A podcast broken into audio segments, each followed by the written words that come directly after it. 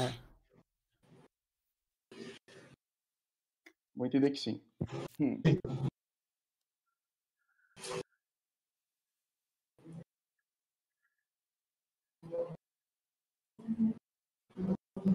Começou agora. Fala galera, beleza? Está começando o nosso 11 episódio do Codando TV. E hoje iremos falar sobre lista de desejos do cliente quem é o dono.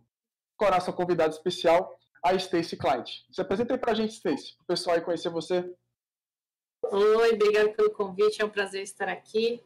É, eu sou a Stacy, eu trabalho com produtos atualmente, lá na ITERES, atendendo o cliente Nutrim. A ITERES é uma consultoria especialista em entrega de softwares, e a Nutrim, ela trabalha com agronegócio, entregando soluções aí de ponta a ponta.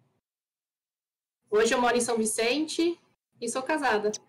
Tenho duas cachorrinhas. Duas cachorrinhas. Mas tu estava em São Paulo, né? Tu se mudou há pouco tempo para São Vicente, não foi? Por causa da pandemia? Sim, sim. A gente decidiu vir para cá para nossa família enquanto a pandemia não acaba, né? Ah, suave. É bom. Eu acho que eu errei o teu nome. Eu falei Stacy Clickett, mas acho que tá errado, né? É, Stacy Cliquet. Cliquet, então. E assim, junto com a nossa live, está a nossa formação original, o Douglas, o Leonardo e o César. Iniciando esse assunto de lista de clientes, a gente vai começar a conversar o que é essa lista de desejos dos clientes, né? Que para quem trabalha já com TI está um pouco mais acostumado a entender, pelo menos, como backlog, que é um pouco mais próximo do nosso mundo. E você é PO, né, o, o Stacy? Você está como PO hoje, né? Sim, hoje lá na, na eu atuo como PO no cliente Nutri. E esse desafio é, de entender um pouco mais sobre o negócio é, é meu primeiro contato com, com o tema. Mas eu já tive outras experiências na, na PagSeguro e também na BCC. É, esse papel é bem legal porque eu posso utilizar um pouco do meu conhecimento de produto digital e também de agilidade. Então, é, é bem bacana que eu somo aí dois conhecimentos numa única atuação. É porque você já trabalhou com agilidade antes de CPO, né? Sim, é, eu trabalhei também na PagSeguro com, com, com agilidade, na Raia Drogazil. E lá, além de trabalhar com produtos digitais, eu trabalhei com marketing. Então, eu, eu pude experimentar e fazer alguns, alguns experimentos com um cenário diferente, né? Complexidade diferente, dependência diferente, e foi bem legal. E assim, tu sente diferença, até por curiosidade, né? A gente está conhecendo um pouco melhor né, a Stacy. Tu sente que a parte de agilidade ajudou muito, assim, até como comparativo que tu vê algumas pessoas que talvez não se aprofundaram tanto nessa parte de agilidade, na parte de produto? Com certeza, porque uma coisa é você trabalhar com agilidade, saber de todos os conceitos e imaginar as dores de um PO. Outra coisa é você trabalhar como PO e viver no dia a dia essas dores. Então, esse conceito e prática me ajudou e me ajuda muito mais. Só um ponto antes de a gente continuar a live. Eu não sei se é para vocês, mas para mim a Stacy está congelada. Você está com a gente ainda, Stacy? Tô sim. Pra mim tá tranquilo. É, é tá, tá congelado o vídeo, mas daqui a pouco ela volta. É, daqui a pouco o vídeo tá. volta ao normal. Então tá bom. Então tenta reiniciar o vídeo caso consiga, ou Stacy. Consigo sim. Vou desligar a câmera aqui e voltar. Tá bom. Vou guardar um pouco. Ao vivo é assim, tá, gente? Pronto, Foi. voltamos. Volta. E assim continua. Então, a gente se aprofundando um pouco nessa, nesse assunto de lista de desejos de backlog, é, tem alguns tipos, né? Assim, sei lá, a gente pode qualificar como alguns tipos de, de lista de desejos, né? O que seria essa lista de desejos na tua visão, ô Stacy? Minha visão é o, quando a gente fala de backlog, quando a gente fala ali de se comprometer a desenvolver, entregar algo, vai além do que o usuário final vai consumir daquela entrega. É, vão ter diversos stakeholders pedindo coisas diferentes e também terão demandas internas do time, como débito técnico, melhoria. E aí a gente precisa ter um olhar é, e espaço para tudo isso acontecer ao mesmo tempo. E o, e... o... Pode falar, Léo. Fala aí, fala aí. Não, é pergunta. É, o que seria um stakeholder? Um stakeholder pode ser um diretor ou uma parte interessada da empresa em consumir aquela aplicação, né? Então, por exemplo, hoje na minha realidade, Eu tenho ali uma pessoa responsável por iniciativas de digital dentro da Nutri e tenho pessoas é, da área de, do financeiro, onde elas vão consumir e melhorar o processo delas no dia a dia com as entregas que a gente está fazendo. Então, tipo assim, não é só o, o cliente, né? Existem os, os, stakeholders internos também, né? Exato. E aí, Beleza. quando tem essas reuniões, é, esse papo no dia a dia, surge aí um monte de desejos, né? Um monte de soluções que a gente sabe que vai além ali de um de apenas um mês. É, e tem também a como eu posso fazer com que essas demandas casem com as iniciativas da organização. Então, tem vários desafios que a gente precisa tomar um pouquinho de atenção no dia a dia. Deixa eu perguntar uma coisa que, eu, que minha eu fiquei super curioso agora, porque normalmente quando a gente trabalha com um produto para consumer, assim, tipo para usuário, rolam experiências que a gente faz, assim, chamando usuários do, de um aplicativo, por exemplo. Como é que como é que rolaria essas experiências, tipo, com a galera de UX? Como é que a gente faria uma entrevista para entender a necessidade quando a necessidade é tipo a própria empresa? Como seria, a gente trata as próprias pessoas ali como usuários? Como é que é esse negócio? É, esse é um outro cuidado que a galera que trabalha com produto precisa ter, que enquanto você recebe uma demanda de um C-Level, você precisa pensar em quem de fato vai usar, né? Porque o C-Level, ele não necessariamente tem o conhecimento de causa da dor do usuário final. Então, como eu consigo casar ali um pedido de alguém que pode estar acima de mim e, ao mesmo tempo, alinhar com quem vai usar lá na ponta? É, a gente aqui de dentro da Nutri, a gente tem um desafio que além de fazer coisas aqui dentro do Brasil, a gente tem algumas iniciativas fora do Brasil. Então, como a gente tem que conciliar é, um perfil, uma cultura de outro país junto com a do Brasil e, ao mesmo tempo, é, fazer essa entrega. Mas é, mas é, vai lista de desejos no caso da própria empresa fora do Brasil ou são usuários, é, enfim, usuários fora do Brasil que também tem esse backlog no caso que é gerado? É, o backlog que a gente está gerando hoje, ele é, inicialmente surge através das iniciativas do global, né, que é internacional, mas quem vai consumir esse produto no final é, são os próprios brasileiros, é a agricultura aqui do Brasil. Eu fiquei curioso, engraçado, a gente tá todo mundo já tirando um monte de dúvidas, eu fiquei com algumas também com relação ao que você falou. É, como é que funciona assim? É, por exemplo, vamos supor, chega, chega uma demanda que você sabe que os usuários estão precisando muito, e aí vem também de um stakeholder ou de repente de um C-level, de outra, de outra parte da empresa que tem uma demanda. Como funciona a priorização disso? É, é parte do, do seu papel também, né? Sim, é, é, é parte do meu papel é receber tudo isso, enxergar que a gente não tem capacidade de entregar tudo ao mesmo tempo, chamar ali é, a, os interessados, falar, pessoal, vamos priorizar aqui, vamos entender como a gente deve criar essa cadência baseado em, em que propósito. E aí, é, recentemente tive até um pouco dessa experiência e a definição foi a estratégia da empresa baseada nos locais internos. Que os caras Mas... já trabalhou. Oh, pode falar, Léo. Não, é, é, que a gente está falando de vários desejos, né? A gente fala dos desejos de usuário, que vamos, vamos colocar assim, usuários são, é, são clientes, né? Vamos dizer assim. Finais. assim. É, a gente está falando de stakeholders, é, C-levels e tal, e, então vamos colocar todo mundo assim no, nos internos, nos desejos internos, mais é, desejos técnicos também que a gente também falou. E você acabou de falar uma, uma, palavra interessante. A gente não tem capacidade de fazer tudo.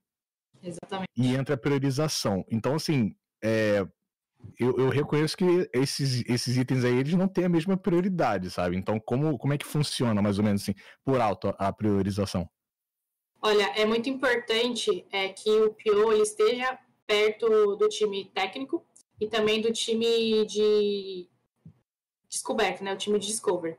É, nesse momento, é a confiança. O quanto o PO está ali no dia a dia, entende daquela necessidade e o time é claro com essas necessidades. E, inclusive, recentemente também tive a mesma situação. E o time trouxe para dentro da sprint, sem um planejamento prévio, essa necessidade e assumiu essa responsabilidade de resolver esses débitos técnicos. Então, a confiança e a comunicação, elas fazem parte do dia a dia, para que exista uma confiança de garantir a entrega e conseguir absorver é, esses débitos. Isso é muito bom desde o começo, né? Porque eu estou falando de uma situação que está partindo aí é, do zero, Aí existem outros contextos onde o PO ele chega no time, que o produto já está rolando há muito tempo, existe um backlog muito grande de débitos técnicos, aí tem que fazer todo um exercício de como eu consigo fazer isso aos poucos para que esse, débito, esse volume de débito técnico diminua. Você falou de débito técnico, aí eu fiquei com uma dúvida até para a gente ter um pouco das nossas experiências. César, até tu fez esse rostinho aí. Eu, por exemplo, no caso da empresa de vocês, pelo que a Stay está passando para a gente, pelo que a gente está conversando, a gente também, de uma certa forma, pode ser um stakeholder, pelo menos no débito técnico, a parte de desenvolvimento. A gente, modo de dizer, né? Como que funciona Sim. na empresa de vocês, o César e Douglas, né? Vocês que não sabem, os dois trabalham juntos, né? Mas enfim, como que funciona quando tem uma demanda? Como, como vocês conseguem priorizar e entrar nisso? Vocês envolvem o pessoal de produto também? Cara, então, esse é um papo interessante, assim, é, a, na verdade, a galera de produto envolve bastante a gente. É, e não o contrário, né? quer dizer, não, não que a gente não possa influenciar o contrário também, porque normalmente a gente tem é, é, demandas técnicas também, e a gente tem, bom, é, na maior parte do, do, do, tempo, a gente tem um 20% de tempo é, dedicado para coisas de tecnologia somente, né? né? que não envolveriam o produto. É, mas a galera de produto envolve bastante a gente na tomada de decisão. Inclusive hoje, hoje mesmo, por exemplo, a gente ficou tipo, sei lá, duas horas ou quase duas horas é, num, num.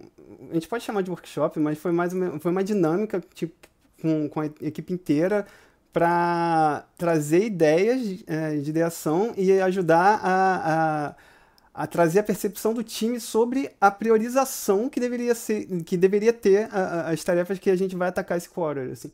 Então, tipo, é, eu acredito que, que as outras empresas também estejam é, integrando cada vez mais a equipe técnica, não só de negócio, nessa priorização, sabe?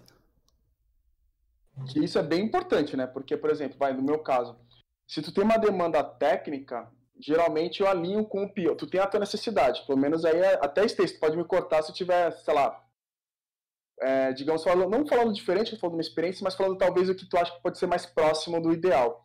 Mas, por exemplo, se eu tenho uma, uma necessidade técnica, a gente vê o nosso backlog lá, é, a gente não classifica muito em, em, dividir ele, ele fica meio que num bolo ali, né? Tem um expedite assim em si só, mas não é nada muito separado. E eu, pelo menos, ligo pro PO na hora falo, ó, isso aqui é crítico, preciso para semana que vem, porque a Google Play vai barrar o aplicativo na loja.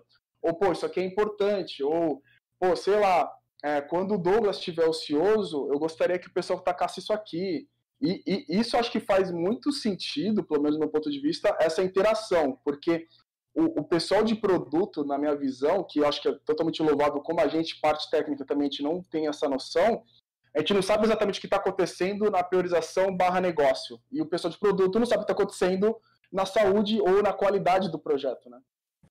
Exatamente. O, o, ponto que você trouxe é uma questão política, né? É uma questão jurídica. Isso sempre vai passar à frente de qualquer iniciativa de negócio pensando em, em validar a hipótese o exemplo que o César trouxe, é, que ele convive com o Doug, de quando nasce uma iniciativa e o time de tecnologia é envolvido, seja um desenvolvedor, um arquiteto, um tech lead, é o ideal, porque partindo do princípio que eu tenho esse time junto comigo para dizer, porque assim, o PO ele pode ser o responsável de criar essa lista, mas ele não vai conseguir sozinho ter uma história, né, ali um registro daquela história melhor e também ele não vai ter visão total do que precisa ser feito antes para a gente eliminar a dependência, para só depois assumir um desenvolvimento. Nossa, esse, esse ponto é. Estou numa coisa que a gente está passando essa semana, inclusive, é um ótimo exemplo.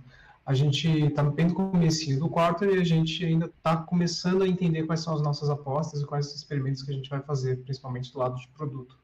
Enquanto isso, tinha uma tarefa técnica, um débito que a gente já estava atacando já tem um, já tem um tempo, mas que ela ia impedir que várias outras coisas que a gente quer fazer para frente, algumas das nossas apostas desse quarto, fossem feitas.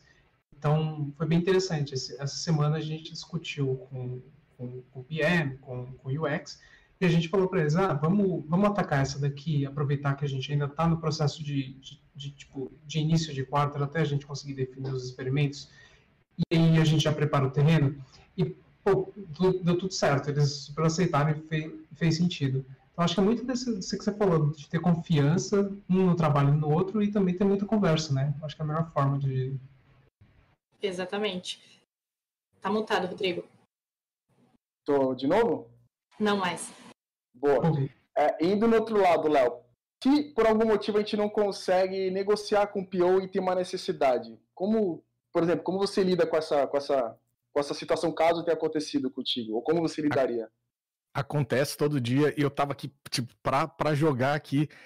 E é uma parada interessante, cara, porque eu tô toda hora no meu time, assim, levantando esse. O nosso sistema é uma bosta. É, e, e, a gente precisa muito mudar. É, a, o bom é que a empresa, a empresa toda tem essa, essa noção, tá? Isso é legal, porque a gente está tentando mudar.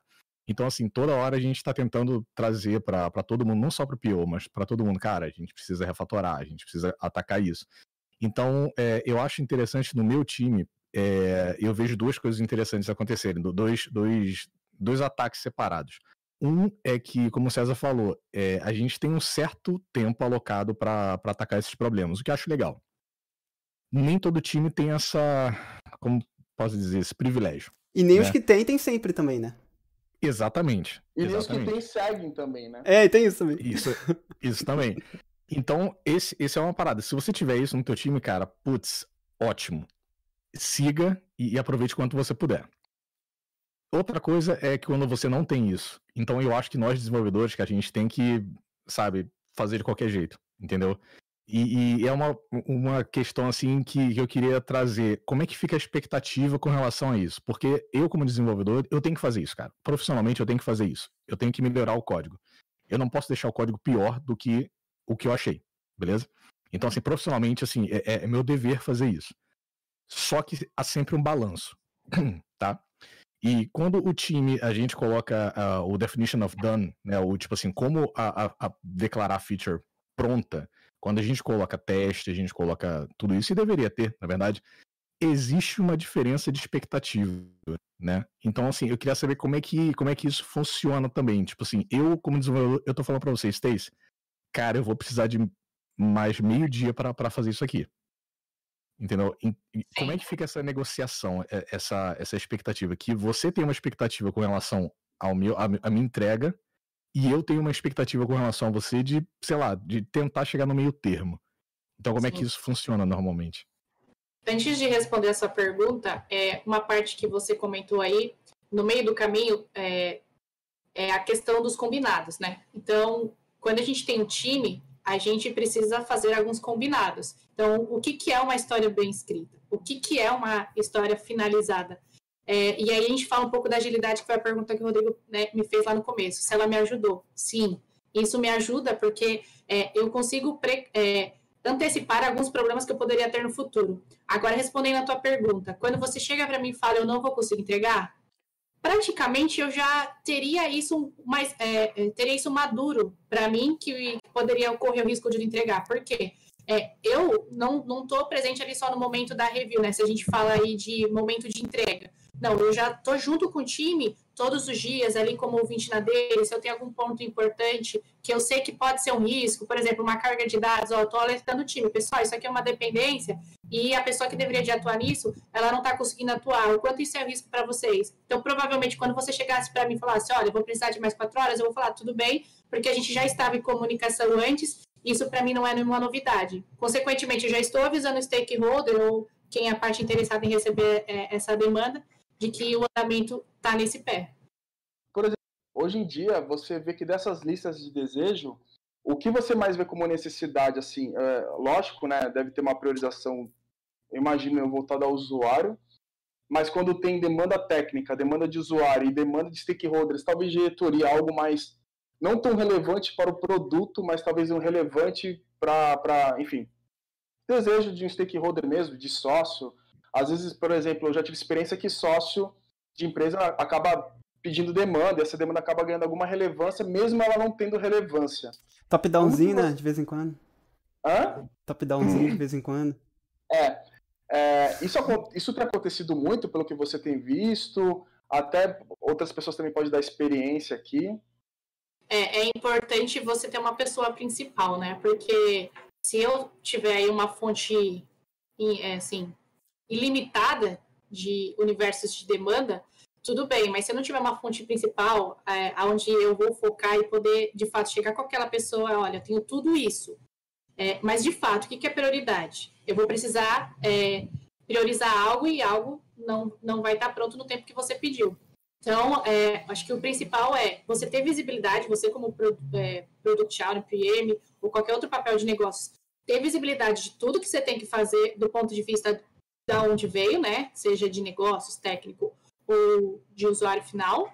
E aí você procura essa pessoa principal no qual você precisa é, direcionar aí algum status e falar aonde a gente vai fechar. E aí, através de uma facilitação visual, seja para o Mir ou qualquer outra ferramenta de demandas, você fechar um acordo ali.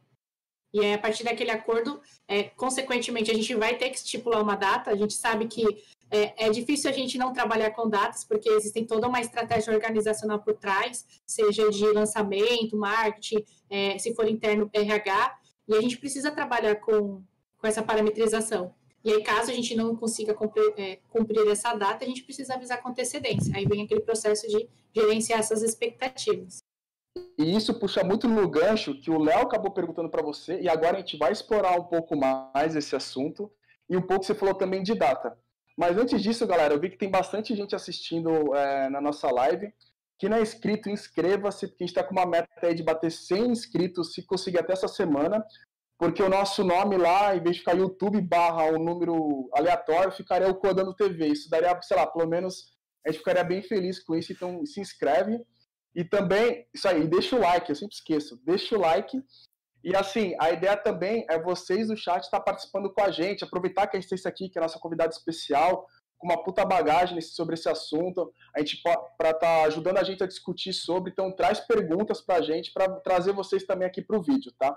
E voltando, o que o Léo falou e que a Stacy acabou de falar também de data e expectativa, como que funciona assim na prática para alinhar essas expectativas, né? Porque, por exemplo, na minha experiência, é, dependendo de datas de contratos, que também tem esse ponto, que a gente nem entrou no mérito, mas também tem datas que são de contratos, que é quando o contrato expira, de segurança, enfim.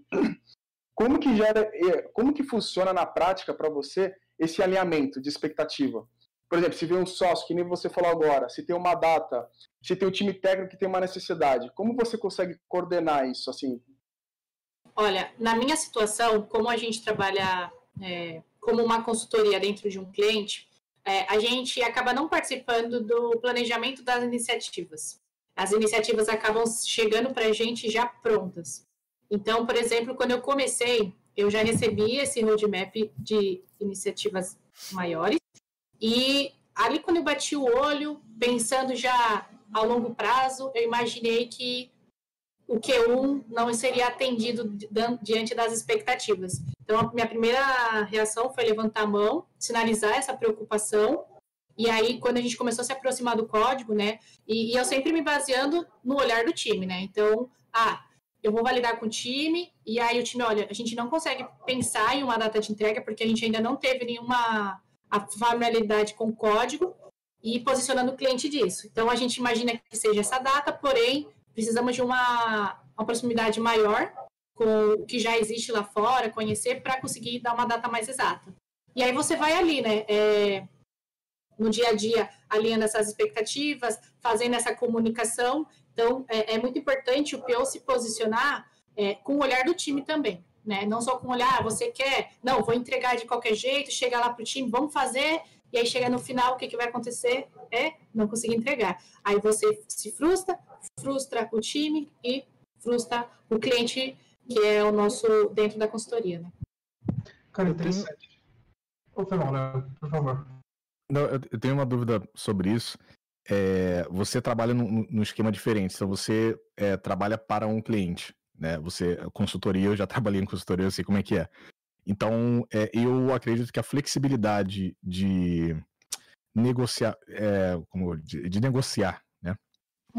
Eu ia falar negociação ou negociamento, eu fiquei na dúvida, então eu jogo aqui negociar. Então, a flexibilidade, a flexibilidade para negociar é bem menor do que, por exemplo, se você tivesse numa empresa de produto, que o produto fosse, né, seu. Então, assim, quão flexível é o cliente?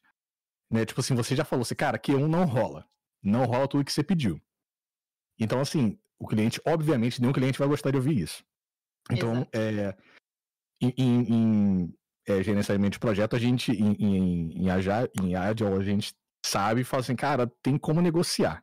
A gente tem a teoria, mas como é que é na prática? Como é que quão flexível é o cliente quando você fala assim, não dá para fazer Q1, não dá para rodar tudo que, que tá aqui no papel, vamos tentar chegar no acordo. Como é que é essa negociação? Só um ponto, para quem não está habituado tanto nesse mundo de TI, Q1, quando a gente fala, é quarter, então é num período de três meses, ou quanto nosso projeto vai desenrolar em três meses. Só para caso quem está vendo não tenha conhecimento da área, pelo menos ter uma noção. Pode seguir, Stacy. É, respondendo a sua pergunta, nesse caso a gente pensou em algumas saídas, né? É, era importante para o cliente ter essa demanda o quanto antes, mas a gente sabia que realmente não existia a possibilidade de desenvolver em um mês um, um software é, e já entregar. Então, vamos olhar para esse MVP, né, nessa primeira entrega, e vamos limpar, vamos deixar ele o mais enxuto possível. Então, essa foi a nossa primeira ação. Segunda ação foi, hoje, se a gente aumentar o time, a gente consegue ganhar velocidade? Sim. A gente vai ter aquela curva de aprendizagem até essa pessoa chegar, se inteirar, mas a gente consegue ganhar velocidade depois de um time.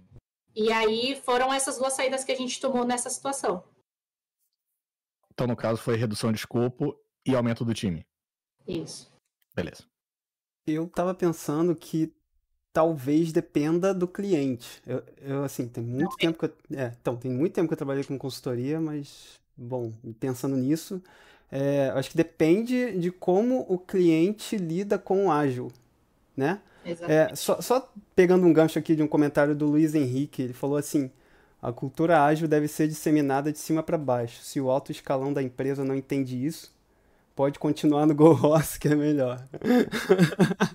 Mas aí eu fiquei me perguntando assim, o quanto que a gente também, é, que não é, que não está em cima na empresa, não é responsável por trazer essa cultura de alguma forma, de apresentar pelo menos e de, de sei lá, de, de, trazer como uma viabilidade para não deixar a peteca cair, sabe? Exatamente. A gente tem esse papel o tempo todo. É, mostrar a importância é, de todo melhoria de processo, mostrar a importância de como medir isso, mostrar a importância dessa negociação, é, de reduzir um escopo, reduzir uma lista de desejos. É, dia a dia é trabalhar esse mindset. A gente sabe que vão ter situações que talvez a gente não tenha resultados esperados, mas alguma mensagem a gente consegue passar. Eu, só, só voltando um pouquinho no, no, naquele, naquele tópico, o, na hora que o Léo falou de gerenciamento de projeto, isso daí me, me, soou, juntou com algumas das coisas que você estava falando, Stacy. Você falou sobre é, gerenciamento de prazo, é, de certa forma, sobre custo, porque está relacionado também, e sobre é, stakeholders. Então, você, tipo, comunicar, fazer essa parte da comunicação. É, é, engraçado, né? Que às vezes a gente coloca o gerenciamento de projeto, talvez como uma coisa muito distante do ágil, mas parece muito, muito próximo, assim, né? Então, tem muitas coisas que a gente, independentemente do se é ágil, se é, ou se é waterfall, a gente usa bases do gerenciamento de projeto, né? É, a administração tradicional ela vai ser a base para qualquer coisa nova que criem, né? O PDCA ele está em tudo e o que é, acho que, que muda de uma coisa para outra é como a gente olha para tudo isso, né? O quanto as pessoas são flexíveis, os processos são flexíveis, o quanto é, a gente pode de fato mudar. É, e eu acho que é aí que está a essência. Sim, tem algumas pessoas participando aqui no nosso chat. A Stacy trouxe bastante pessoa, porque tem o José uh, Joselito Júnior Souza, mando a Stacy Golteres, eu não sei o que seria, talvez você entenda. Go Iteris. Go Iteris. A Paloma Costa também, a confiança é a base, bem importante o time técnico e produtos estarem juntos. É, outra pessoa também falou, é, Stephanie Clicket, eu errei de novo o seu sobrenome, enfim. Cliquei. É, cliquei mandou um orgulho, Stacy, pô, da hora, gente, participe mais, é muito legal, isso, isso é muito, isso dá muito gratificante, não só pra gente, mas enriquece muito o vídeo. Mas é. assim... Só, só, só um comentário. Aposta, hein? se o Rodrigo acertar o nome da Stacy, o sobrenome da Stacy até o final desse programa, por favor, se inscreve no canal. É, pode crer, se acertar de primeira, né? De maneira natural. Ô, Rodrigo, é, eu chamei a família para participar, porque a gente de TI, isso pode ser até um tema de live, é como você explica para sua família com que você trabalha? E, e aí, você tentou de todas as formas, né? Mas eu acho que a gente nunca consegue passar a real mensagem. Então, por, por isso eu trouxe a família aí para poder contemplar o conteúdo.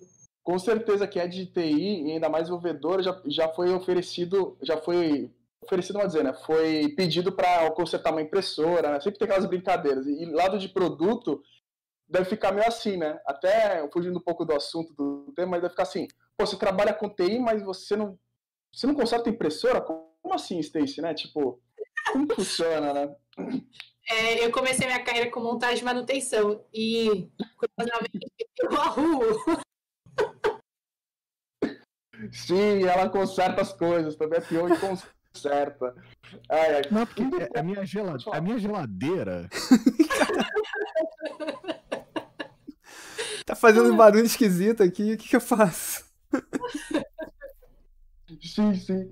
E, e, voltando, agora a gente voltando um pouquinho pro tema, voltando na parte de expectativas, tá, a gente entendeu mais ou menos, talvez até tua família pode ter entendido um pouco como você coordena isso, né, que é um papel super importante. É, não é porque a Stacy está aqui, tá, gente, ou família da Stacy, é porque é importante mesmo, é um papel bem determinante. Só que também que está muito alinhado com a estratégia da empresa. E isso também está muito vinculado com o time, que talvez nem todo time tem, sei lá, um tech lead ou uma parte técnica que você confie 100% ou que você tem um canal e tem que conversar.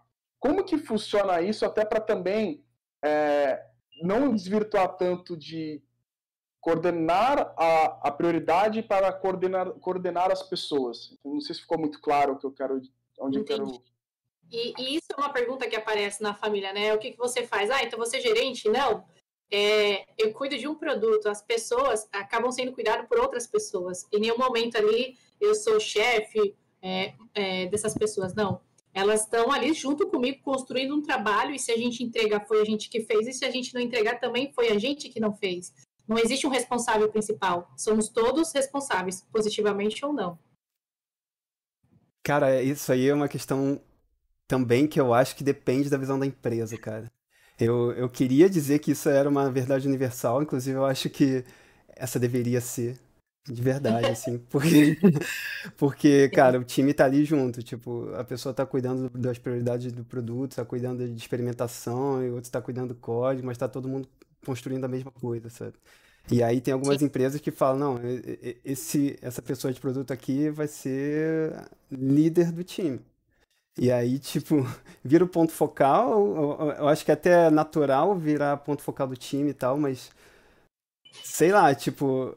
A, a, a voz dessa pessoa vai vai estar tá por cima da voz da, das outras pessoas do time. Eu não sei se deveria muito ser assim, sabe? Eu não, não tenho muito essa visão, não. Eu, eu acho que aí tá um trabalho da, do PO e do agilista, né? É, por mais que a empresa tenha essa cultura, esses dois papéis fazerem esse movimento, que é o que a gente tinha falado antes, que talvez algumas empresas sejam engessadas, de eh, mostrar que não são eles os únicos é, responsáveis por isso e é, se posicionar, é, não abaixar a cabeça e assumir que isso é uma realidade. E aí vai, vai até que ponto essas pessoas de fato assumem essa responsabilidade, né? Mas eu, eu eu me posiciono e eu acho que quem trabalha com produto teria que se posicionar dessa forma, cara, eu não tô aqui sozinha. Tem uma galera trabalhando comigo e elas merecem um mérito por mim também. É, assim como com gerentes também, quando a pessoa se, se posiciona dessa forma, ela não ela não tá carregando o time nas costas, ela tá junto com o time, tá todo é. mundo junto, né? É, é, não tem que ser o herói, né? É, tem que ser mais um ali no meio de todo mundo que, que tem tanto o potencial quanto essa pessoa. É, fica mais fácil para todo mundo. Vice-versa, né? E o gerente ser carregado pelo time também. também tem, tem, isso também, é. Isso acontece muito. Tem muito. Eu diria que tem. Não, atualmente eu não sofro isso, até para deixar claro, mas já passei por muito isso na minha carreira, viu? Vou te falar. Eu não. É, que engraçado, eu tô pensando, não, isso tem muito isso. Claro. É, então pra cara, atualmente eu não passo por isso, mas já passei por isso e é fogo, viu? E também é um ponto, né? É, indo um pouco nessa parte de facilitar, o que, eu, o que eu já vi acontecer é que a parte do PO também é o, não sei, tá? Até quero uma opinião sua como funciona nessa parte que pelo menos é, depende de cada pessoa, cada empresa, enfim, cada cultura. Tem, tem alguns momentos que a parte de PO precisa apresentar isso, né, para outras hierarquias, enfim, dependendo se, uma hierarquia, se é uma empresa de uma hierarquia muito densa, né? Hum. Como que funciona nessa parte de estar tá explicando e, e até, sei lá, tentar, enfim, deixar exposto isso com a estratégia da empresa barra pô, foi, caramba, sei lá, vamos dizer, tá? Pô, graças ao César e o Douglas, mano, conseguimos, foi por causa disso. Exatamente. Isso rola, isso não rola? Como que funciona essa parte? É, exatamente. Por exemplo, a gente aqui no processo de criação de MVP, é, do papel do UX e UI criar esse protótipo. Então, numa reunião com o cliente, é, quem vai me apresentar vai ser o UI. Porque foi ele que criou, ele sabe ali qual é, é os, os, itens mais importantes, os detalhes, e ninguém melhor do que ele pode explicar isso. Mesma coisa a gente pensando em montar a arquitetura de, desse MVP. Cara, é o arquiteto que vai falar isso. Então eu não preciso ser a única voz eu posso facilitar. E aí, acho que entra o papel mais difícil, né? É pensando em alguns modelos de pensamento, é, existem pessoas que vão precisar é, ganhar essa visibilidade ou se sentir importante por estar falando por todo mundo. E quando você entra no papel de facilitar e mostrar que todo mundo trabalhou, é, você, além de fazer seu trabalho, você conseguiu mostrar o valor do seu trabalho para todo mundo que trabalha com você. Isso é bem importante. É, eu acho isso determinante. Fala aí, não sei o que falou. Fui eu. É, sobre é, ainda facilitar. É, a gente está falando um monte de, de, de coisa, né? tipo, ah, o arquiteto faz isso, o time faz aquilo e tal. Tem que ter um conhecimento muito grande do, dos problemas a serem resolvidos, do produto, do que o cliente quer. Exato. A pergunta fica: quem sabe? Quem, quem, quem tem conhecimento? O que, o, que, o que seria o ideal? De, de, de, né, de, de quem é o, é o responsável por saber das coisas? Ótima pergunta. Porque daí entra o papel do PO, do PM ou qualquer que seja outra nomenclatura. Porque essa pessoa, ela precisa enxergar sistema, é, de forma sistêmica é, possíveis problemas, possíveis dependências e direcionar essas pessoas para essas responsabilidades. Então, é, nesse momento, eu me encontro é, no processo de desenvolvimento e próximo de uma entrega de MVP, né, de um portal. Em paralelo, já estou fazendo a descoberta de um segundo portal. E se você, é, nessa posição, não consegue pensar de forma né, é, paralela em várias, vários cenários e fazer todo é, esse gerenciamento de direcionar as pessoas, a galera acaba ficando, é, por, onde eu tenho que ir? Qual é a minha responsabilidade? Então, você é responsável por esse gatilho e puxar essas pessoas. Não, você não vai dar trabalho, mas você vai direcionar. Eu, eu tava, eu perguntei isso e tem até uma pergunta no, no, chat com relação a isso. É, o Cássio Silva colocou assim: é como lidar com os devs que não veem valor em ajudar na gestão do backlog, que foi mais ou menos o, o que eu perguntei. E eles só pensam em fazer as tarefas, ou seja, um time tarefeiro. é engraçado que eu, tá, eu, eu, eu li um, um, livro hoje sobre um processo chamado Event Storming, que é basicamente é, é, é um processo para a gente entender do, do, do domínio entendeu? É para a gente mapear o domínio.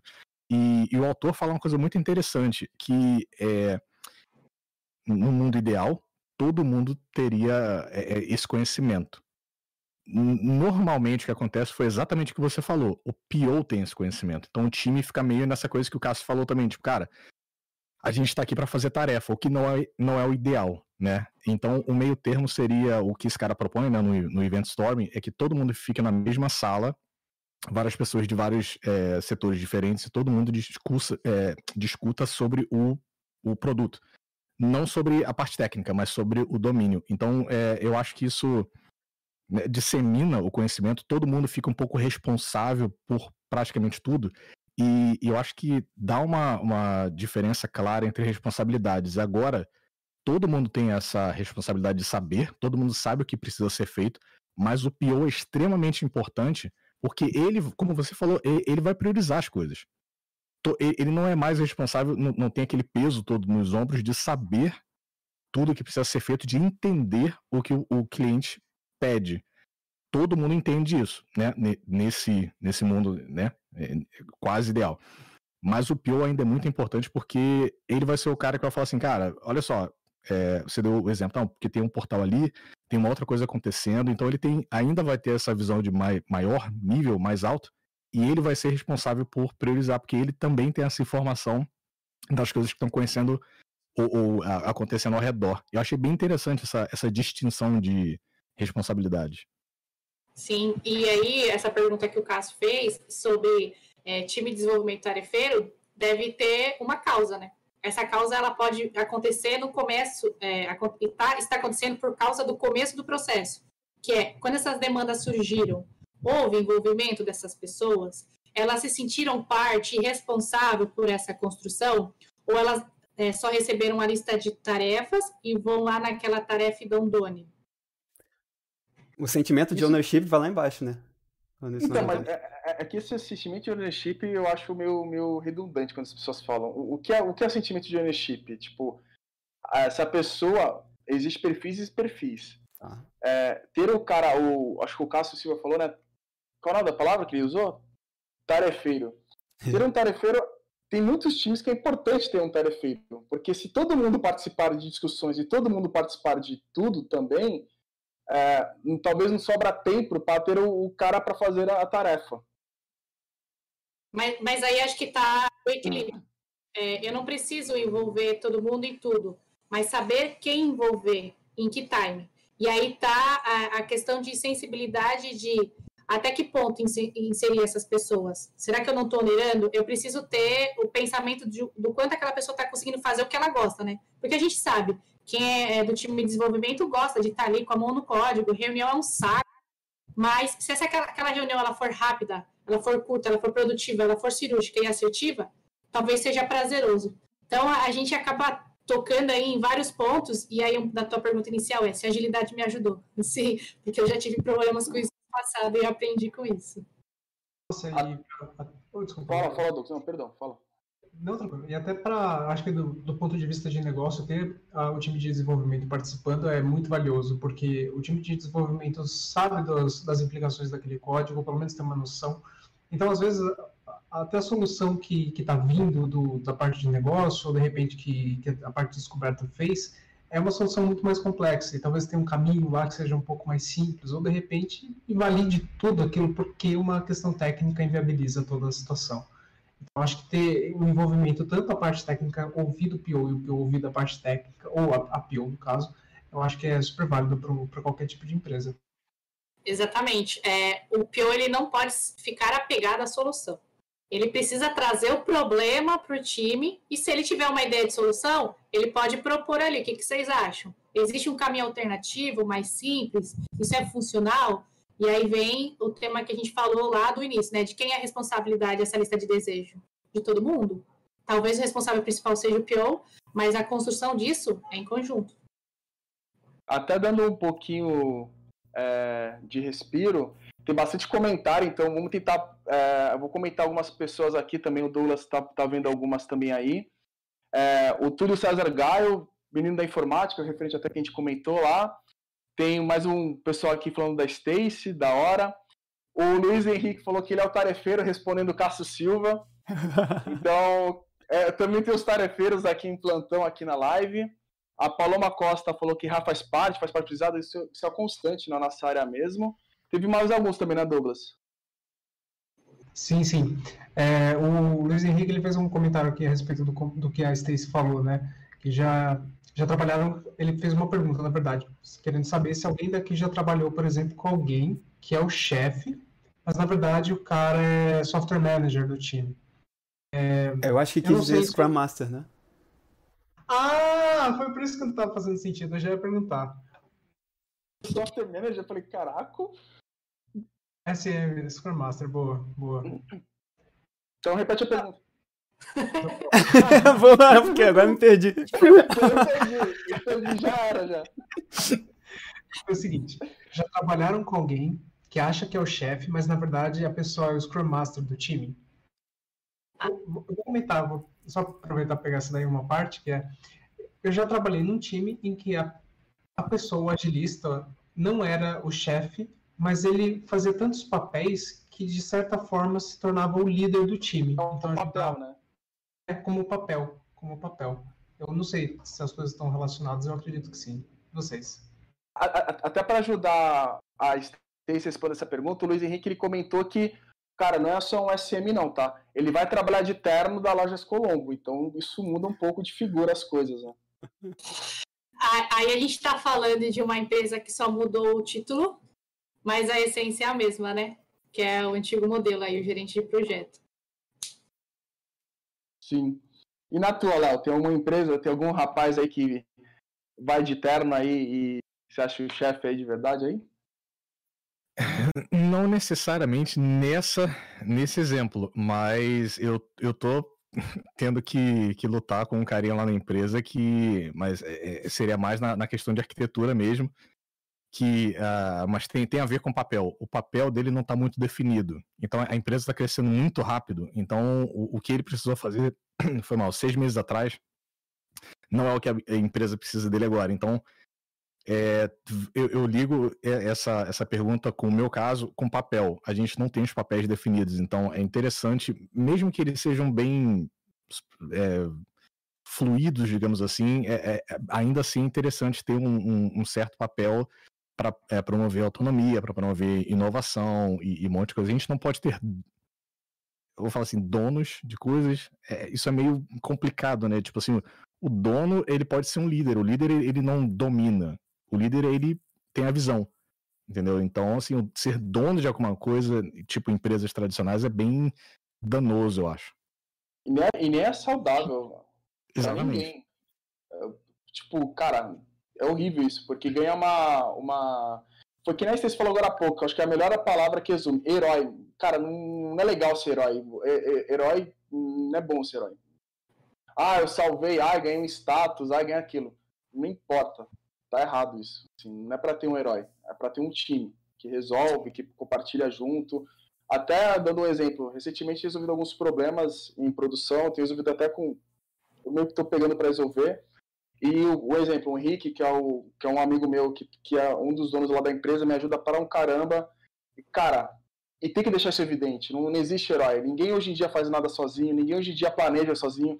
Corrigir coisas críticas em prod, por mais que vai ser o cara mais técnico do mundo, você tem que entender a regra de negócio, você tem que validar com o PO, você tem que entender se o PO tem que priorizar. Até um ponto que a Stacy comentou, isso até meu, meu atual PO eu gosto muito particularmente, ele é bem objetivo. Então ele, ele consegue otimizar não só o tempo de reunião, que eu acho isso maravilhoso.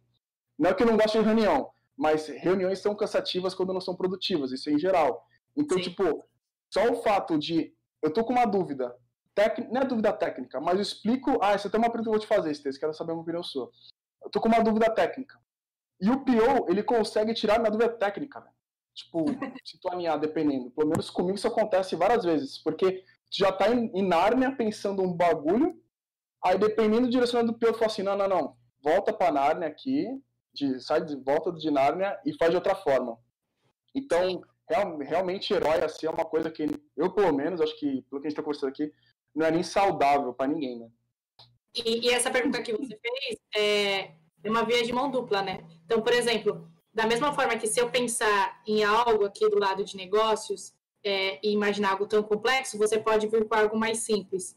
E quando vocês também tiverem que fazer algo tão complexo, eu dizer, ah, não, só isso daqui já resolve, vocês conseguem reduzir o nível de complexidade. E aí é a relação, interação e as, é, refinamento dele, qual que seja o rito, que o dia a dia vai, vai proporcionar para essa relação. Uhum. Eu acho que, que linka com uma é, pergunta que o Gustavo Santoro, o, não sei se o sobrenome está pronunciado certo, é, ele pergunta assim, cara, como engajar as pessoas ou times que não queiram participar da solução ou não tem esse perfil? A gente está falando muito de responsabilidade. Você acabou de falar. Tipo, é, tem essa conversa e aí a gente decide ou não, é, a gente tenta chegar no meio termo de complexidade da solução. Eu diria pro, pro Gustavo assim, cara, eu só posso tomar essa decisão chegar nesse nível de, de, de solução, né? Falar assim, cara, a gente não precisa disso tão é, rebuscado tecnicamente se eu tiver o conhecimento do, do, do produto e, e, da solução e dos problemas apresentados. Se eu não engajar, se eu não participar dessa solução, eu nunca vou ter esse insight. Eu sempre vou ser, eu, eu sempre vou ser dependente de alguém, geralmente nas empresas tradicionais, de um arquiteto, de, de um, um technical lead, qual, sei lá, qualquer role assim, né? Eu vou, vou, vou ser dependente deles, que eles idealizem uma solução e a gente volta para aquela coisa do tarefeiro, né? Eu, só, eu vou ser o, o, cara que vai digitar. Simplesmente, porque a solução, como eu não participo da, dessa tomada de decisão, né? Desse, desse entendimento, eu simplesmente vou ser um digital. E um pouco também, o Léo, dependendo do nível, se você não se enturmar, não se enturmar não é a palavra correta, mas se você não fizer parte do processo, talvez seja a palavra, você pode estar tá corrigindo isso aqui e não saber porque você está tão tarefeiro que você não sabe que impacta esse outro lado. Você tem uma visão é, fechada e não ampla, né? Sim, eu, eu acho que tem, tem até um, algumas formas de tentar incluir mais as pessoas que não, que, vamos dizer assim, naturalmente não são tão interessadas em ter esse, esse tipo de discussão, que é fazendo perguntas. Então, por exemplo, você pode fazer perguntas de forma mais aberta para a pessoa, por exemplo. É, você chegar para essa pessoa que é tarifeira e chegar para ela e falar assim: Você vê alguma forma diferente da gente fazer isso? Você acha que existe uma forma um pouco mais simples ou que leve menos tempo? Ou, enfim, jogar esse tipo de pergunta aberta para fazer a pessoa mesmo refletir. De repente ela começa a refletir e depois de duas, três vezes, vamos dizer assim, você está fazendo o motor pegar no tranco. De repente, a partir dali, a pessoa, a pessoa engata. Ou não, tem pessoas que você precisa dar aquela puxadinha para ela, ela ter esse comportamento. E o exemplo que você citou, Doug, é, ele veio de uma ação, né? Então alguém foi e puxou. É, a gente sabe que dependendo aí da estrutura do time ou da cultura da empresa, é meio que o que o Luiz falou né? O Go Horse só faz. Então, se a gente tiver uma cultura de medo, de olha, na minha primeira oportunidade de sugerir algo, não foi bem visto. Veio lá uma liderança técnica e vetou minha opinião. Por que, que eu vou falar mais? Eu vou participar da reunião, câmera, microfone fechado e deixar tocar. Então, a gente tem que pensar também como é essa cultura internamente. Mas aí a gente é, tem o, aí as duas situações. Ou eu me fecho, me calo, ou eu me posiciono, até eu conseguir de fato meu resultado. Então, qual das duas é, personalidades eu quero assumir? O vitimista, que fala o problema é deles e eu só estou nesse caminho, ou o protagonista, eu vou fazer diferente. Uma pergunta eu é. acho bem, bem pertinente. Foi só eu que, que percebi, ou o Rodrigo está com uma garrafa de água nova hoje?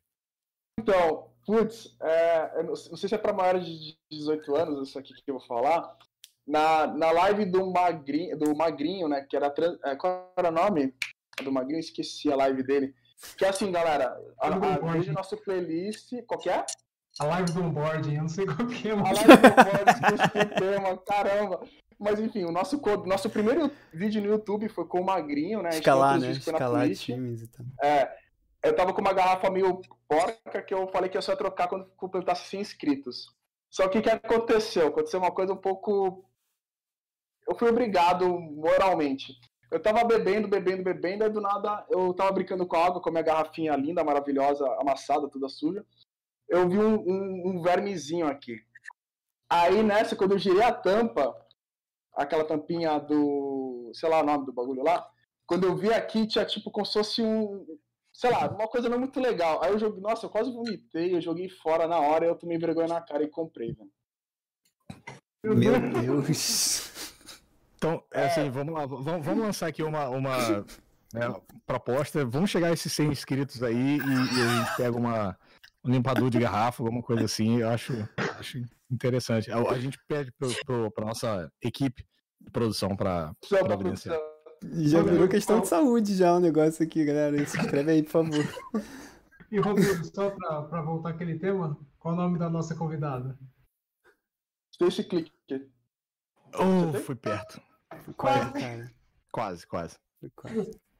Vamos lá, vamos lá. É, o Danilo Hernandes comentou um, uma coisa bem interessante aqui. Ele falou assim: ó, Esse ponto sobre pessoas e time é bem interessante. Há empresas e ou momentos onde o PO ou PM acaba abraçando outros papéis na ausência de um agilista. O que, que você acha disso? Você acha que a, a, gente consegue fazer, não sei, uma relação com, com a equipe técnica que, que não tem um QA às vezes? Ou que, que tipo, que as pessoas têm que é, fazer o trabalho de, de outras pessoas ou que não tem um limiar muito definido? É, você acha que o PM deveria um, ter de fato esse conhecimento de agilidade sempre ou, ou não? Depende mesmo do lugar que ele está trabalhando? O que, que, que, acontece assim? Eu acho que é possível, é, mas não seria obrigatório.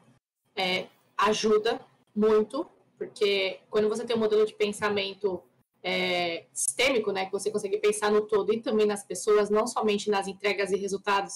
Inclusive, quando eu saí do papel de agilista e vim para esse papel de PO, minha maior preocupação era me afastar do time, porque em experiências anteriores eu via é, POs longe do time. Então, será que eu vou passar por isso? Então, a minha maior preocupação está justamente nesse ponto. É, quem não tem conhecimento de agilidade, buscar esse conhecimento, porque ele faz toda a diferença. E eu não falo de conhecimento de ferramentas ou frameworks, mas sim da essência. O que, que tem por detrás de tudo isso? De gestão 3.0, de liderança servidora. Então, esses temas são muito importantes para quem trabalha com produto. Pensar sim em resultados, mas saber que por trás de um produto, né, de uma pessoa que recebe aquela funcionalidade, tem outra que constrói. E não só como pessoa de produto também, né? Uma pessoa de tecnologia também tem que estar ligada sempre nessas partes do, do ágil, porque, né, é, até como, como a gente estava falando, uma pessoa que às vezes vai, vai participar do processo de, de priorização, vai poder conseguir ter, um, ter ali na cabeça uma forma de, não sei, fazer entregáveis menores, ou de forma mais simples, ou saber negociar melhor, ou, não sei, ter e, mais ferramentas. A ela fica mais fluida, né? Porque se todo mundo ali tem o um conhecimento, não que seja aprofundado, mas pelo menos de, da, da, essência, quando PO chega com algo menor, ou quando o PO chega com algo grande, e o time tem esse conhecimento, o time gera essa consciência no PO, no, na, na, pessoa ali de negócios, e acho que é, a gente não pode dizer que, ah, se ele não tiver, não tá bom. Não, vamos desenvolver ele também. Acho que o, o, o time que trabalha com esse profissional é, ali de desenvolvimento, ele tem que estar aberto e ter paciência de que, ó, aquela pessoa pode se desenvolver e vamos ajudar ela. Vamos, né? Mas aí você polêmico, até para a gente poder. A gente pode até convidar a, a Stacy Clicker te. Ah, não sei, gente. aí, eu, eu, posso dar uma dica pra você lembrar, cara. Tem um corredor muito famoso, assim, que tinha um nome parecido com o dela. Corredor? É, corredor de Fórmula 1. Não? Nelson Piquet? Pode, pensar, pode pensar na França também, tipo assim, o biquinho do falar do. Clicket. Não, não é Clicket, cara. Tá, é, eu esqueci que ia falar, pra ser sincero. Você disse que vai ser polêmico. Ah, tá, vai ser polêmico, mas isso vai ser pra, pra gente, tra tra enfim, a, trazer a Stacy também pra a gente aprofundar esse tema. Porque também eu quero trazer outras pessoas para conversar sobre esse tema. Porque é interessante o Léo saber sobre as coisas de produto, não o produto em si, mas agilidade. Como eu recomendo, tá, gente? Isso, isso eu acho que é uma obrigação. É, não não para iniciar uma carreira de TI, mas para quem já está muito tempo na área, eu já vejo hoje como obrigação, pelo menos, ter um mínimo de conhecimento nos outros setores para agregar, enfim, para fazer tudo isso que a gente conversou acima. Mas eu, eu invento essa pergunta. Tu acha que os POs também deveriam saber mais parte de código? Olha, código eu não diria que sim, mas conhecer é, o processo do fluxo, das dificuldades, do, das dependências é importante. Porque quando a gente fala de um, de um PO técnico, talvez ele possa sim ser pensando no time mais técnico. E aí isso vai ajudar pra caramba, porque aquele perfil desejado é, para aquela estrutura. Mas é, ter uma visão aí de desenvolvimento de ponta a ponta é importante, né? De delivery. Quando a gente fala de pessoa de produto técnica, acho que a gente pode estar tá tocando em alguns pontos técnicos. Né? A gente pode estar tocando na parte de desenvolvimento, arquitetura de, de sistemas, a gente pode estar tocando na parte de análise de dados, né? a parte de, de inteligência de dados, por exemplo. É, eu vejo que às vezes é, é, é, mais natural, é mais comum a gente ver por aí é, é, as empresas querendo pessoas que tenham essa base analítica, porque querem times data-driven e tal. É, mas, mas eu acredito que também é, os times podem se beneficiar muito dessa parte de engenharia de software mesmo, né? Porque a, a conversa fica muito mais fluida, né? Eu acho que é, o entendimento fica mais fácil, né? Sim. Aqui a gente falou bastante sobre o dia a dia, essa colaboração, a importância desses papéis trabalharem em conjunto, mas uma coisa que a gente não falou foi é, como a gente consegue medir tudo isso e direcionar a métricas, né? E aí, quando Boa. o Rodrigo fala sobre um PO trabalhando com código, talvez é, essa, esse conhecimento de codificar seja legal para quando a gente trabalhar com um SQL ou é, buscar esses dados, cruzar essas informações. Isso é bem rico.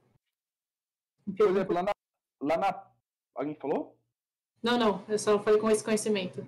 Ah, tá. Lá na PAG, o... onde eu tô hoje, né? O rapaz lá que é coordenador, eu vi ele uma vez mexendo no Gira e colocando mais SQL lá, uns bagulho, umas queries lá, eu achei bem, bem legal, velho. O, o Silvio, que foi um dos convidados nossos, que a gente também participou com a gente quando estava na Twitch, a gente está com o vídeo deles, vai publicar nas próximas semanas.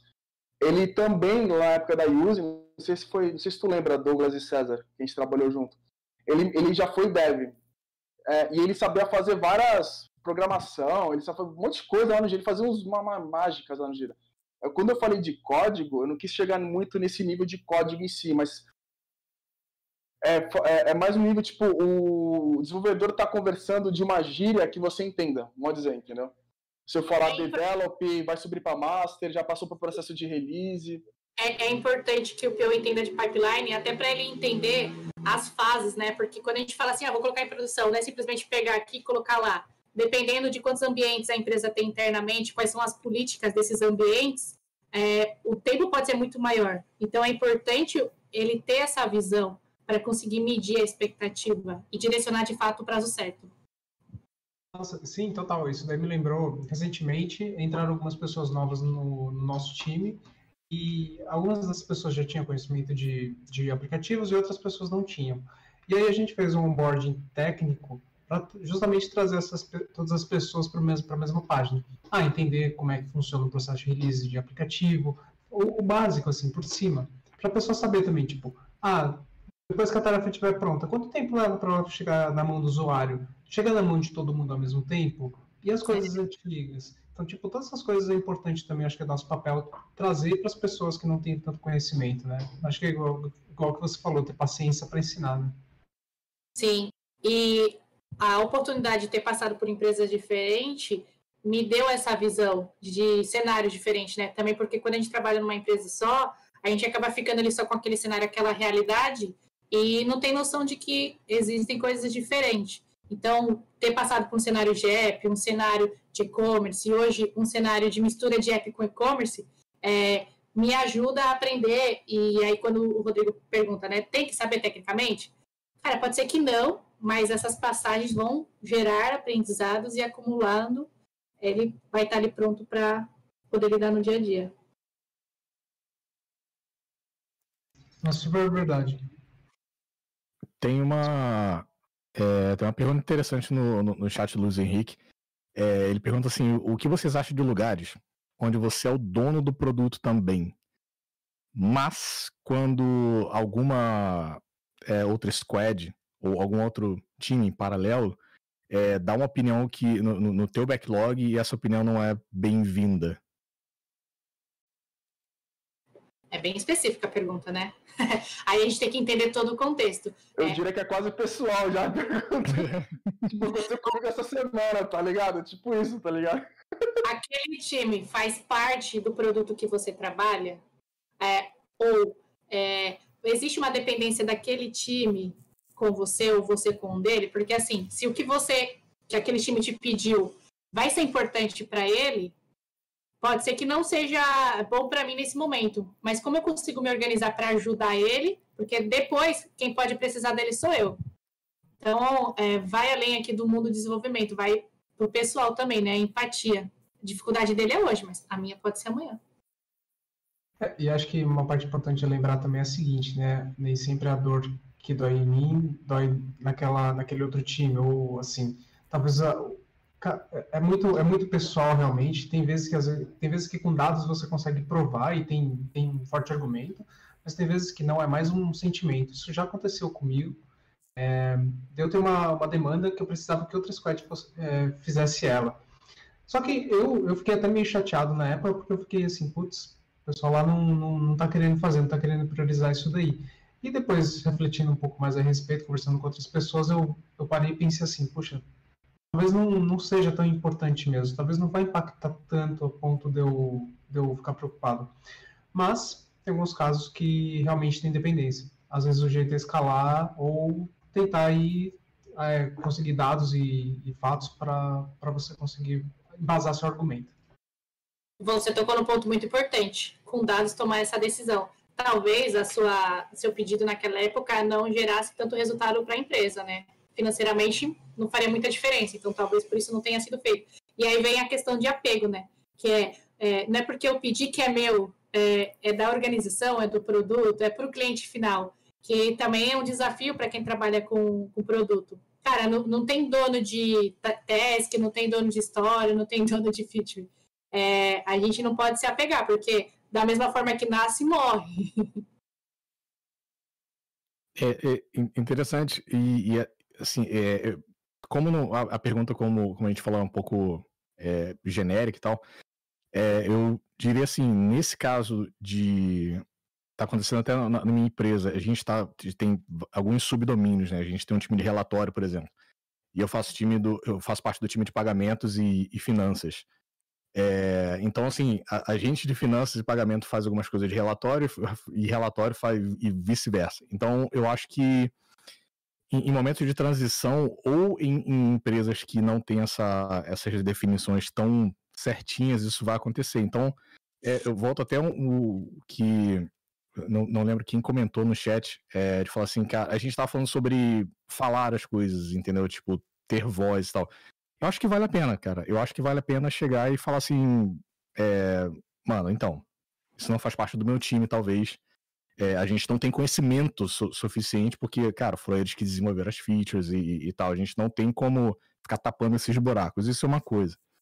É, a outra coisa, se, se for, se, se essa pergunta né, de, de uma outra squad chegar no teu time e ficar né, dando pitaco, se for uma sugestão, e, e ficar. para não evitar essa coisa de ah, pessoal e tal, cara, leva pro. pro se, se, tiver alguém tipo, responsável pelo produto como um todo, beleza? Tipo assim, um head de produto, leva para ele e, e, fala assim, cara, essa, seria essa aqui uma feature do, do roadmap, isso aqui tá, tá planejado, a, a gente quer fazer isso, tem também uma coisa que não, não cabe ao produto.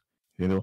Então, para não. Pra, como, como o Doug falou, cara, a gente vai precisar deles depois, eles vão precisar da gente depois e tal para evitar esse tipo de conflito, joga para cima, leva, leva para alguém que tenha um pouco mais de conhecimento mais abrangente. E, e sei lá, um head de produto ou alguma coisa assim, e, e fala assim, cara, então, essa feature aqui, será que vale a pena? Beleza, se valer a pena, a gente prioriza, a gente joga no backlog, faz algumas outras coisas. É sempre importante a gente pensar né, em times e, e, pensar que cada um depende de, de cada um. Até pegando esse gancho do Léo, Stacy, clicker, Claro. Aqui colaram aqui para mim no textinho e colocaram o acento que eu não lembro o nome em cima do E, mas enfim. Clique, é. Bom, mas enfim, é, aproveitando o, o, gancho aqui com o Léo, é, na tua experiência, até para até a gente ver, até para a gente avisar, pessoal, a gente está chegando, indo para o caminho, para a reta final da nossa live. Então, quem ainda não é inscrito, se inscreva-se, vai ajudar muita gente. Compartilhe o vídeo deixe o like, enfim. E Stacy, partindo da sua experiência, o que você recomendaria, exatamente o que ela falou no sentido dos exemplos, o que você recomendaria como um fluxo talvez mais apropriado? Porque perfeito a gente sabe que não existe, né? Isso depende de cada cenário, de cada empresa, de cada perfil de pessoas com quem você também trabalha. Mas o, chegando mais próximo do ideal, que, que fluxo você talvez recomendasse nessa parte da lista de desejos, na geração da criação do backlog? No processo de descoberta, a gente sabe que isso vai variar é, de empresa para empresa. Vão ter empresas que vão investir mais, vão ter empresas que vão querer que façam mais é, cirúrgico. E aí, independente de ser longo ou pequeno, o time precisa saber o que está acontecendo. Se for possível, envolva o time. Que seja, que seja uma hora para você pegar aquilo tudo que você fez, um overview, né, uma visão geral de tudo aquilo, para ele ter ciência e consciência de que aquilo está rolando e uma hora vai chegar para ele. A partir do momento que aquilo estiver mais maduro, a nível de história, é, de nível de, olha, isso aqui está chegando para comprometimento. Pega, refina junto, fala, tem alguma coisa que precisa adicionar?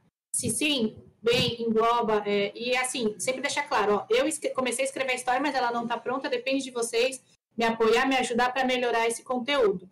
Pensando em também guardar essa documentação para que outra pessoa assuma essa posição, até nas minhas férias alguém possa me cobrir e consiga ter consciência, né? A gente tem que pensar sempre na minha ausência, como que o time vai rodar. Então, é, e aí na reta final ali, quando aquilo chegar para desenvolvimento, a gente já pensou em toda a complexidade, dependência, para de fato assumir aquele comprometimento, conseguir entregar, e aí não só o PO, né, que está nesse meio campo, ficar feliz de ter recebido uma demanda pronta, o usuário final e o time também por ter feito algo que entregou valor. Perfeito. Irado. É, foda, né? é, alguém tem mais algum comentário? Até para Stacy, tem alguma coisa que talvez é, não deu tempo, a gente não se aprofundou, que você queira entrar e a gente pode não ter se aprofundado? Ah, acredito que não, a gente conseguiu passar por tudo. A gente não entrou no, no nível de métricas, é um assunto bem legal. E aí ficou uma outra pauta aí para você chamar uma pessoa e falar desse tema, seja métricas de produto, né? Seja métrica livre ou métricas de eficiência e eficácia, qual seja o nome e contexto, mas é um assunto bem legal que contempla o, o nosso tema de hoje. Rodrigo, outra pessoa não, a gente pode chamar a Stacy Cli... Clique. Oh, tá melhorando. Tá melhorando. Ah, eu falei, miseravelmente, é, eu, eu falei miseravelmente, mas mesmo assim se inscreve no canal e deixa o like, compartilha o vídeo. Eu vi que tem uma hashtag para fazer endoscopia. Eu tô, eu tô, tô vivendo ainda, tá de boas. E assim, a Stacy até comentou para chamar outra pessoa, eu reforço o que o Léo falou, e isso eu faço um convite para todos, tá? Se vocês quiserem participar com a gente no vídeo, fazer um bate-papo, ou até fazer um hands-on, como a Stacy fez nosso, com um bate-papo com a gente, manda e-mail para o codando.tv.gmail.com. Eu esqueci de deixar comentário fixado, mas eu vou deixar logo em seguida quando o vídeo acabar. E participe com a gente. E você também, Stacy. É, outras pessoas que participaram, como o Silvio, o Cássio, o Magrinho, né? São pessoas que, como você, as portas do Codando vai estar sempre abertas. E a minha intenção, de fato, é chamar você, chamar essas pessoas com maior frequência, porque acho que agrega muito. Acho que a gente tem muito ponto para estar tá explorando. Legal, legal. Obrigada aí pelo convite e também por, pelo papo onde não somente eu fiquei falando, mas a gente interagiu e em vários cenários diferentes. Isso é bastante enriquecedor também para o meu trabalho. Que bom, cara. Então, muito feliz também. Está encerrando a nosso 11 episódio do Codando TV. Muito obrigado, pessoal.